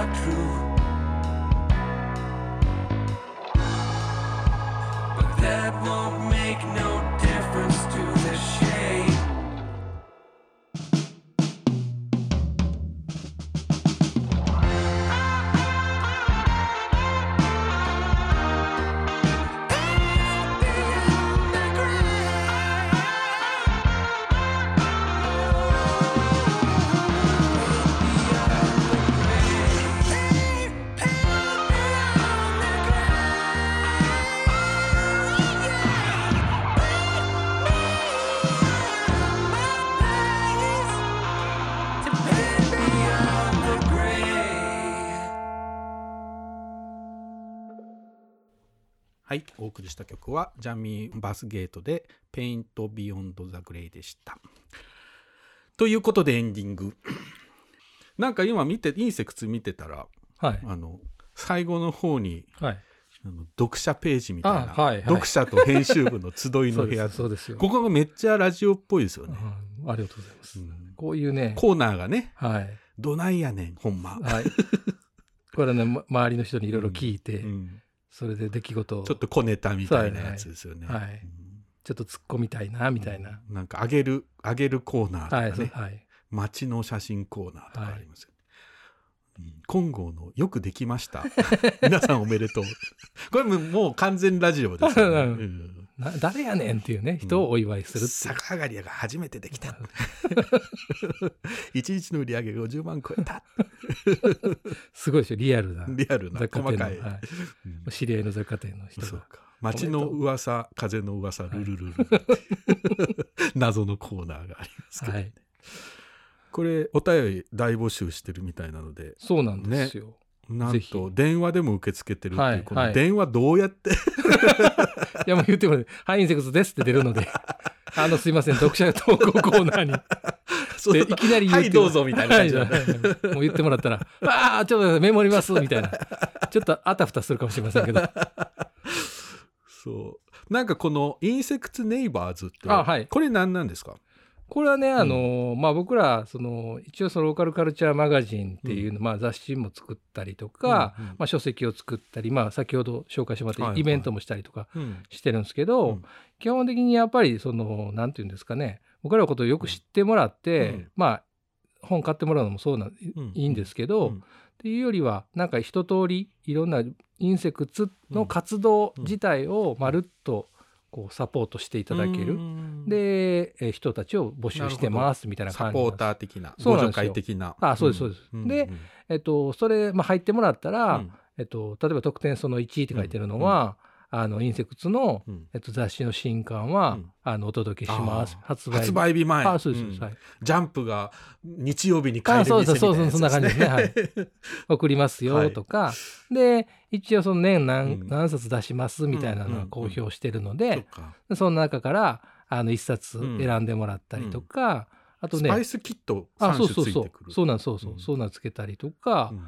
あとねなんかあの僕ちょっとご飯作るのとか好きなんで、はいはいはいちょっと皆さん読んで、うんうんお食事会的なことも去年やったりとかしたんですね。ねだからそういうのとかやったりとか、うんもちろんイベントにも来ていただいて、みたいな。でいろいろなんかあのお知らせとか送らせてもらったりっうんていうような、まあ、ご近所さんになってくださいみたいな。もっと近づいてくるそうわけですねそうそうそうそうそうそうです。寄り添いより寄り添いいやあって、はいなるほど、はいうんえこれインセクツははい。あのなんか告知事ありますか、えっとね、うん。4月の下旬に新しい雑誌じゃないですけど、はい。本がうん、出ます。あ本が、はい。うん、何の本が出るんですか？えっとね、料理とうん。旅をうん。テーマにした、へえーっとね、14人のうん。料理家の人たちはあはあ。に、そのまあ、たあの割と旅を,、うん。をされてた方で、うんうん。それで最終的に料理家になってる料理家にうん。人たちに、まあ、その旅とうん。その料理のうん。その関係性というか、私のそのルーツであるこの旅、いろんなエピソードがありそうですよね。でなんかそこですごい印象に残ってるうん。料理のレシピを、まあ、一つ紹介してもらったりみたいな。はい、そういう本がうん。4月の下旬になるほど。出ます。うん楽しみにしておいてもらったら。うんうんあともう一つが5月に、えっと、七ニア食堂っていう、うんあの兵庫の、あはい。まあ宝塚のはい。清志工人っうんていう場所があるんですけど、うん。そこの参道にある、うん。えっとまあご飯屋さうん。んのレシピを、うん。レシピ本。そうレシピへー。を、はい、久しぶりなんですけど、うんを出します。うん。それ割とねあのケータリングとかもよくやってるので、でそのメソッドみたいなのも、こういうふうに私たちやってますよみたいなのも割と公開して、でレシピだけじゃなくて、なんかそのケータリングのテクニック的な話とかも、まあ、書いてもらったりちょっと気になりますねはい。それもね。はい、そんな。今日食べ物の話全然しなかったけどあはいはい。ねインセクツ結構食べ物のね本もはい、カそうですレーとかね。そうですね。カレーをうん。中心に、なんかねまあやってますね。そうですよね。はい。いやブックマーケットでもねはい。カレー率が高い。あそうですね。カレーフェスじゃないかっていうね。うんいやいや。楽しみですねん。2冊とも。あのえっ、と告知がいろいろありまして、これあのエンディングはいはいはい。のおなじみのコーナーなんですけあど、そうですね。はい、めっちょっとざざざっと,、えーとはい。紹介していきます。はい。えーまずね、えー、と4月15日土曜日から写真家の吉田明人さん。彼のお写真展が、はい。えー、とご4月の15日土曜日から京都のおギャラリー姿はい。で、えー行われます。うんうん。でこれがザ・スクリュースクリューっていうねあの、うんうん。バングラデシュの,、うん。あの船のねスクリュー作りをしてる工場を撮ったうん。写真集へで、ーまあ、だ写真自体はねだいぶ前に撮ってるんですけど、はい。そこからねずっと写真集作ろうって言って、うんうんうん僕の方にき、まあ、僕とね一緒に作ってるんですけど、うんうん。なかなか出来上がらなかったんですけうどね、んようやくこの展示をするからうん。これに間に合わせようと。ややっと。うん。でもめっちゃいいね写真集が出来上がって、あのこの15日から、えー会場で販売するという、いいじゃないですか、うんのでぜひ京都ね、うん。えーギャラリー姿来てください、うん。そして、えー、と4月10日からもうこのねラジオ本当ラジオやりながらもう一つラジオが増えてしまうんです。マジっすか？いやいやあのこれそんな長くは続かないはずなんですが、はい。えっ、と、えー草原社からねあの10代のための人文書で、うん。えーシリーズで「間で考える」っていうシリーズが始まるんですけど、うんうん。それのね、えーなんだろう毎回、えー、とイラストレーターが違うんですよね、僕はデザインしてるんだけど、うん。イラストレーターの人にも話を聞こうってことになって、うーん。普通なんか観光イベントとかって、はい。著者とゲストとかになるじゃないですか、うんね。著者と編集者とか、はい。はい。じゃなくて想定家とイラストレーターがしゃべる 著者 著者不在。そっちのけで。そうそう。それをねラジオでに仕立てにして配信しようということになりましてほうほうほう。4月10日うん。月曜日から、えー、と第1回が、うん。えー加山哲さんおうおうおう。ベルリンはあの空のうんうんうんうん。うねん加山哲さんとうん。おしゃべりしてます。へでそのそう。でそれが2週あって月曜日、うんうん。でまたその後の月曜日にモノホーミーさんっうん。ていう感じで、うん。その後ちょこちょこまた続いて、うんうんうんうん。あの本が出るたびにラジオをやっていこうという。これは YouTube と Spotify などで配信されます。はい。そして4月14日金曜日、えー7時30分からこの間で考えるの観光記念リレートークプレイウェブイベントと。これあの、著者の柏木弘樹さんが登場して、あと僕と、えー編集者のう藤本直子さんとお内木あさみさんの4人で、えーおしゃべりです。これ無料のおイベントなんですけど、申し込みが必要なので、えー、ともうね200人ぐらい埋まあのえーす参加が決まってるみたいですけど、まあ後でアーカイブでもね聞けるので、とりあえずあの参加しとこうっていうのもありですので、ぜひ、えー草原社の方のホームページ見てみてください。うん。そして、えー、と4月5日昨日ですねに、えっ、とあこまりさんのおね、食べ物の本とか、えーですごい面白い本いっぱい出しているあこまりさんのお新刊で、えー大胆推理県民食のなぜ」という本が秋書房から出ます。うんこれあの、えー言わずもがな僕がデザインしてるんですけど、うんうん あの絵がねうん。川村淳平さんっていうねうん。あの京都にいるイラストレーターの人なんだけへどー。めっちゃねはいこの食べ物がすごい高解像度でねね。はいはい。今小倉トーストのページを見せてますけどね、こうなんかあーうん。これいいですね。あのコピックマーカーってはい。ある、はいはいはいはい。あれで書いてるんですよ。え嘘。すごくないですか？この解像度えの高さ。すごい。マジっすか？これ。うん。えかなりリアルなね、はい。うん。えこれコピック？コピックでコツコツコツコツ書いていて、ええすごい画力ですね。うん粉え粉甘口醤油もすそうそうそう、ですよね。全部そうなんです。やばい、い。ややばい。しかもこれ今回はしなかったんですけどはい。分解できるやつとかも作ってるんですよ。なんか王将の餃子を、うんで見た目王将の餃子なんだけど、全部餃子が一個ずつ剥がれるようになってて、えー立体的になってるえ怖い怖い怖い怖い怖い。ちょっとちょっとちょっと怖なんいかすペヤングの立体的になったやつとかそういうのもいっぱい作ってて、えーそのね川村さん前もねあこまりさんのあの、えー外食うのね、はい。歴史みたいな本が、うんあの秋書房から出ててそれでも絵描いてもらったんですけどね今回もあのと各ね都道府県のいろんなご当地料理についてどうしてそういうことになったのかっていうのを結構さらっと読めるああなるほど。感じの。えー面白そうですね。ん、これいいいい本です、ね。神戸っ子のハード系パン好きう広島市にはなぜパン屋が多いのか、うん。ああこういうね。そういうやつね。あるあるネタをあるあるうんネタを。何ですですか、うん。みたいなちゃんと、うそう、そういうやつですね。えー。うん。博多ラーメンの出汁はなぜ豚骨なのか、うん、うん確かに知らない、うまいな。読みたくなるな、この。松浦さんよ、読み上げてるだけなのうん、に。いやいやいや、うんえー面白そうですよ、うんそうなんですよ。なので、昨日、まあもう書店にはね、もう並んでると思うので、あの、讃岐うどんのね、ちくわ天が乗ったね讃岐うどんが目印です。うんはい。えー秋書房から、えー県民食のなぜよろしくお願いします。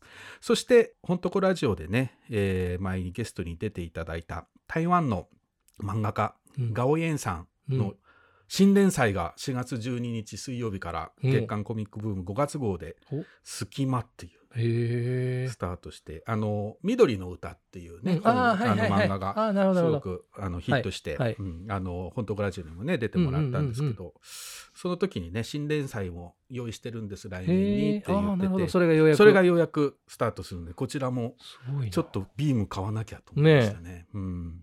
なんか、えっ、と、読み切りのバイバイカフカフカっていうね、うん。うん、読み切りも同時で、えー掲載されるそうです。んそして同じく新連載うん。情報として、4月26日水曜日、うん。我らのあの加山哲さんが「レタイトナイト」っていう新連載をレタイトナイト。言いづらいよ。何ですかこれ？レタイトナイトですね、うん。うん、なんかずっとねあのお加山さんどういうふうに次の漫画を作るかっていうののうんプロジェクト発行記っていうね連載と、うん。まあ本にもなりましたけどね、うんうん。やってましたけどついに、うん。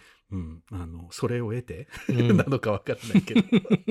すごいちょっとねあの中世ヨーロッパ的ななんかロへー。ールプレイングっぽいはい。なんか魔法と剣の世界みたいな、あそんなそんな、うんすごいファンタジー系の、あナイトのナイトはその騎士の方ナイトうんじゃないですかね多分ね、うん、でもなんかそういう世界で、うん。多分加山さんなりの、うん。うん。うん。うん。あの多分バリバリ勇者が戦っていくような話じゃないと思いいですよね、うん。うん。そこからうん。うん。うん。村人 A みたいな、そっちやったみたいな。そうそうそうそう。なんかここぼれちゃうような、なんか弱い者がなんとか生き延びる、話じゃないかなと思いますけどね、うん、こちらも。これはなんかえっ、と TWO VIRGINS のうん。あの、えーウェブコミックメディア「はい。道草」っていうのがあるらしいんですけへど、ー。ここで連載が始まるそうです。なるほど。うん。はい、そして最後、えー今月の目の見えない白鳥さんアートを見に行く情報、うん。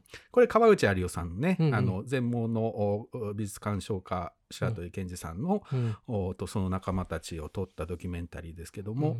えーこれが、えーざっといきます。4月7日から東京下北駅前シネマ K2、えーこれが4月9日に構成者牟田さ牟田聡子さんがね、えーと舞台挨拶に登場すると、うんえー4月16日から、えー東京シネマチュプキ田端これアンコール上映。なんか前回全部満席になったとか言って、えーでついにアンコール上映が実現したみたいです、うんうん。そして、えー西にも来ます。4月22日から神戸のえー元町映画館。お。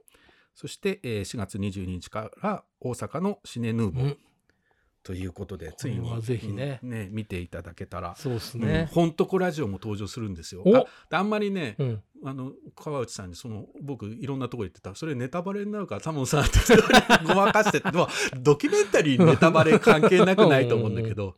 そう「本当ラジオ」も劇中劇中というか映画の内に登場する映画なので、ぜひ、えーね、お近くのところでやってる方は東京神戸大阪とね、ねこの後ね京都とかまたね福岡とか、うんうんうんうん。あの5月はまた続いてくるんですけどね、うんぜひ足を運んでみてください。うんはい。という怒涛の告知を終えて、はい。はい、どうでしたかラジオ。いや楽しかったですよ、うん。タモさんね。いろいろ聞いてくれはるから。いやまあでも本当ね、今日ザザッとでしたけど、はいはいまたいろんな枝葉のね、うん。話も聞きたいなと思いましたね。いやもうもうこれ以上ないですよ。いやいやいやいやもうもっと 団地の話と。本をめぐって西へ東へ。2023年4月6日木曜日本とこラジオを開きにいたします。お相手は想定家の矢作多門と。インセクツの松村隆樹でした。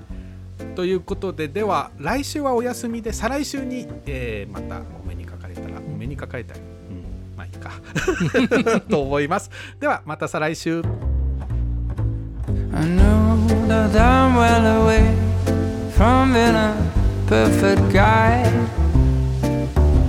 I can have a bad temper, make a big fuss and cry.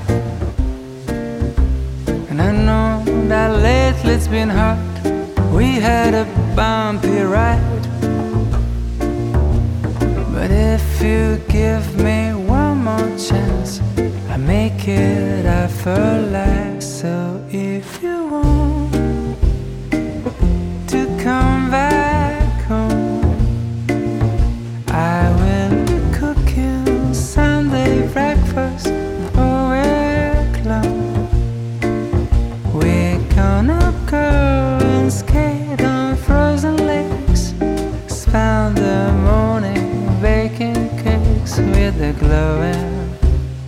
of our love.